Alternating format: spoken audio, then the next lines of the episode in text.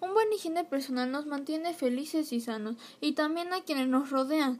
Por ello, creemos que nunca se es demasiado joven para resolver preguntas como ¿por qué es el, por qué es el higiene personal y por qué es importante?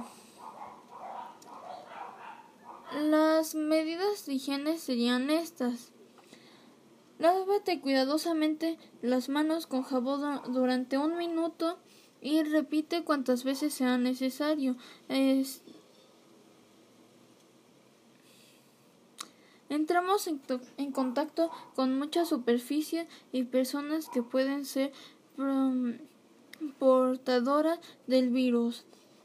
Mm, dado que el COVID-19 es muy contagioso, hay que mitigar el riesgo de contagio aumentando las medidas de higiene.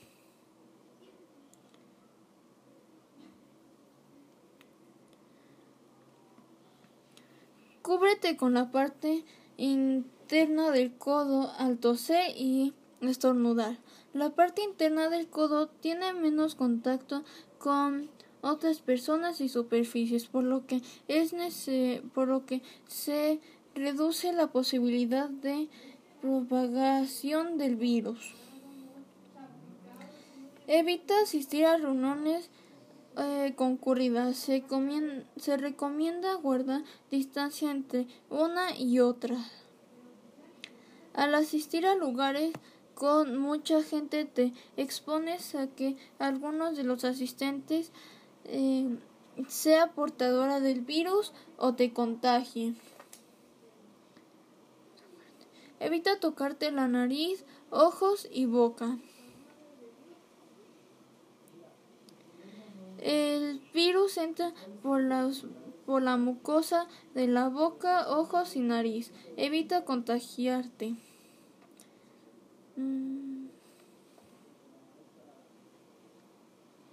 Usa gel Usa gel a base de alcohol al 70% en caso de poder lavarte las en caso de no poder lavarte las manos. El uso de gel no sustituye el lavado de manos.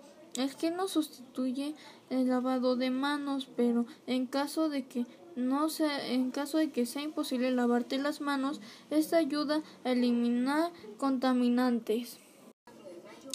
Hola, hoy voy a explicar los cuatro tipos de higiene que existen. El primero que voy a explicar es la higiene escolar, que tiene como objetivo transmitir la importancia de la higiene en los más jóvenes.